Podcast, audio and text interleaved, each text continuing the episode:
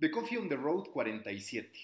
Muchas veces no se trata solamente de escoger un camino, sino de cómo seguimos ese camino. La forma termina importando porque con frecuencia cuando analizamos distintos medios de comunicación nos damos cuenta que la estrategia que funcionó en un medio, en una plataforma, no funciona en otra.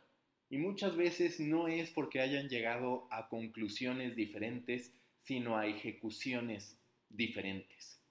Y detrás de estas ejecuciones diferentes, ahora me salta a la vista y despierta mi interés por analizar el caso de The Players Tribune, que en su momento y durante distintos lapsos ha generado gran impacto por los anuncios que ahí han hecho atletas. El problema de The Players Tribune, propiedad mayoritaria de Derek Jeter, es que esos picos de tráfico nunca estuvieron acompañados por una generación constante de contenido y tampoco, según parece ahora, por una lógica económica que sustentara el estar apoyándose en deportistas, en atletas, para poder generar campañas de branded content. ¿Cuál es el resultado? Que ahora se reporta que Derek Jeter está buscando una opción para poder vender The Players Tribune. Ha levantado 58 millones de dólares, pero también se menciona que ha estado gastando cerca de 80 millones de dólares desde el 2014. ¿Cuáles son los problemas que se apuntan? El primero ya se los mencionaba, una falta de generación de contenido recurrente. Porque, y ese es uno de los grandes desafíos en materia de deportes, estamos hablando de una categoría en la que, por ejemplo, un Bleacher Report en Estados Unidos genera cualquier cantidad de contenido al día. Y así podríamos estar hablando de ESPN, podríamos estar hablando de The Athletic con su modelo de suscripción, de The Ringer, en fin. Los grandes medios deportivos en Estados Unidos se basan, no necesariamente para bien, más en la cantidad que en la calidad, aunque hay algunos que logran combinar muy bien ambos aspectos. Entonces lo que ocurría es que si de repente salía Cam Newton anunciando eh, una columna o escribiendo una columna sobre la llegada de su hijo, o Jürgen Klopp escribiendo sobre lo que representa dirigir al Liverpool o algunos otros aspectos de su vida personal, se tiene un gran impacto en ese momento, un pico de tráfico, pero que no se sostiene. Es parecido a final de cuentas, aunque con ejecuciones o con motivos distintos, a lo que pasa con el LA Times, que en este caso el LA Times lo que ocurre es que logró atraer una muy buena cantidad de suscriptores, pero al siguiente mes se iban porque no encontraban en el durante el por qué mantenerse como suscriptores. Sí hubo un primer impacto, pero no se construyó una estrategia de mantenimiento. Y eso es justo lo que pasó con The Players Tribune, hablando directamente de la plataforma. Es decir, la plataforma, pese a estos picos, en 14 de los últimos 15 meses no ha superado el millón de usuarios únicos en Comscore. Y si bien su principal apuesta no estaba en la generación de tráfico para el sitio, y es algo que yo viví, por ejemplo, con Juan Fútbol, cuando tú tienes una plataforma dependiente 100% de redes sociales, terminas viendo afectado tu modelo de negocio o cuando menos una fuente de ingresos que llega a ser bastante representativa, que es la de display. Pues justo eso le pasó a The Players Tribune. Y se combinó con otros factores que también tienen que ver con la naturaleza de un medio fundamentado en redes sociales. ¿Cuál es este? Que cada vez se ha hecho más difícil la difusión orgánica de un contenido. Entonces, cuando llegaba The Players Tribune generando un contenido para una marca, por más que estuviera un atleta de por medio, este resultado prometido a las marcas para una potencial renovación no se daba. ¿Y qué terminaba ocurriendo? Que The Players Tribune no solamente tenía que pagarle al atleta en cuestión, y de hecho, según algunos reportes, estos atletas terminaban a veces percibiendo más que el total de lo ingresado por The Players Tribune para la campaña, porque ellos apostaban por una construcción de reputación, de imagen, de sello de calidad, que después derivara en ingresos adicionales, sino también en la inversión en Facebook para lograr dar con los resultados prometidos. Otra de las grandes complejidades de tratar con individuos, de sustentar medios de comunicación en celebridades, en este caso en deportistas profesionales, es que muchas veces acceden a que se les pueda utilizar en un video, en una imagen, en cualquier tipo de contenido, pero no necesariamente se da el seguimiento adecuado para que ese contenido en el que participa ese atleta sea correctamente publicado, promocionado, compartido a través de las redes sociales del deportista.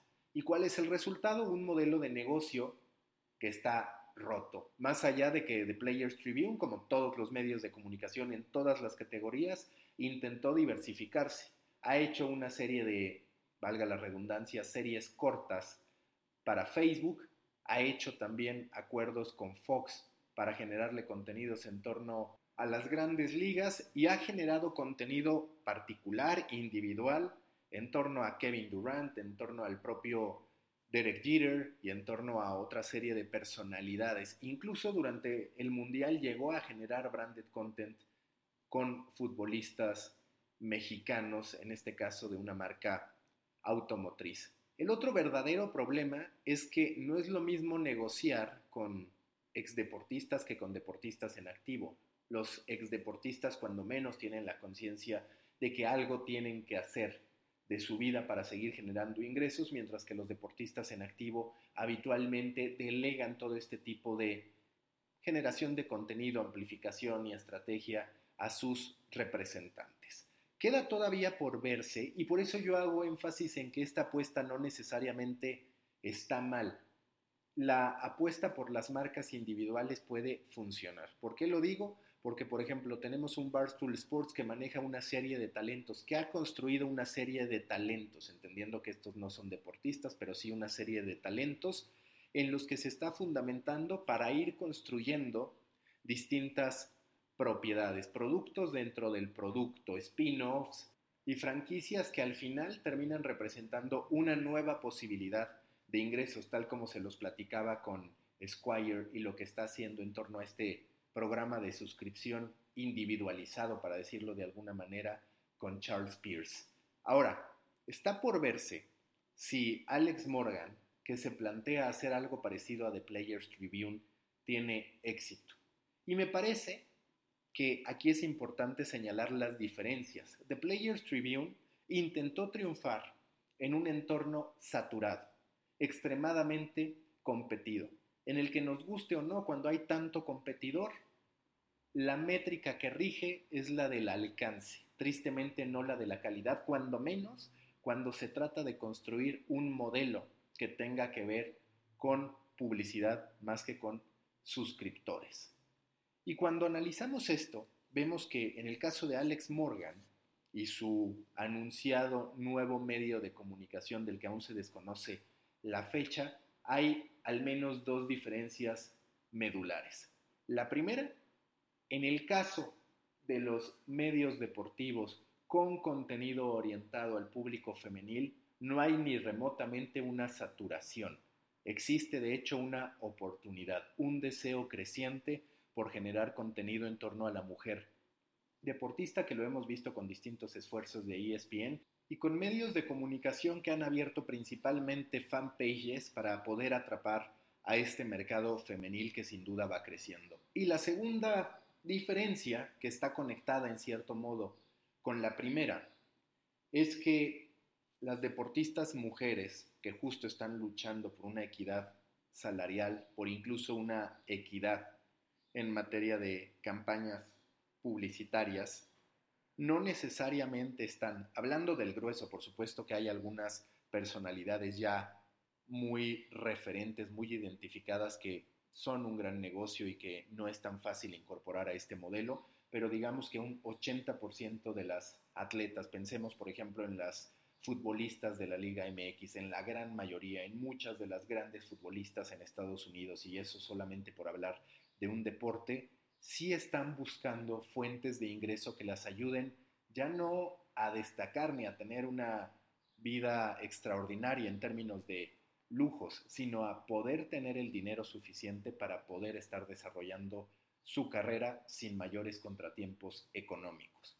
Por eso es que el modelo de Players Tribune con Alex Morgan aplicado para el público y para las deportistas mujeres puede funcionar mucho mejor que la de los hombres. Por supuesto, está por verse si las marcas de verdad tienen esa ambición o si solamente es una postura para mostrarse incluyentes, pero por eso les decía, puede ser que el camino sea el mismo, pero el cómo se recorre ese camino puede marcar una gran diferencia. Ya veremos qué pasa con Alex Morgan y estaremos pendientes de qué es lo que ocurre con The Players Tribune, que insisto, está próximo a venderse según diversos reportes.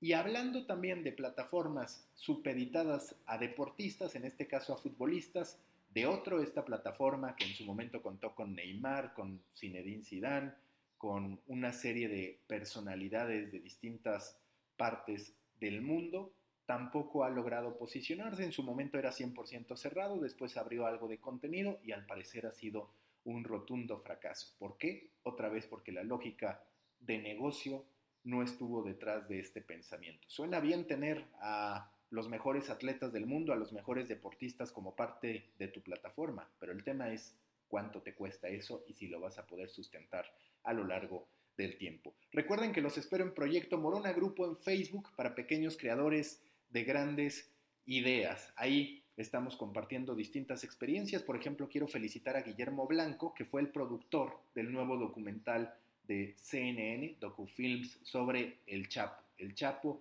Dos rostros de un capo lo produjo Guillermo Blanco, quien además de ser un muy buen amigo mío, está como miembro de Proyecto Morona. Súmense para conocerlo a él y a muchos otros profesionales que hacen extraordinarios trabajos, que crean contenido, que inspiran a seguir contando historias. Súmense, Proyecto Morona, grupo en Facebook para pequeños creadores de grandes ideas.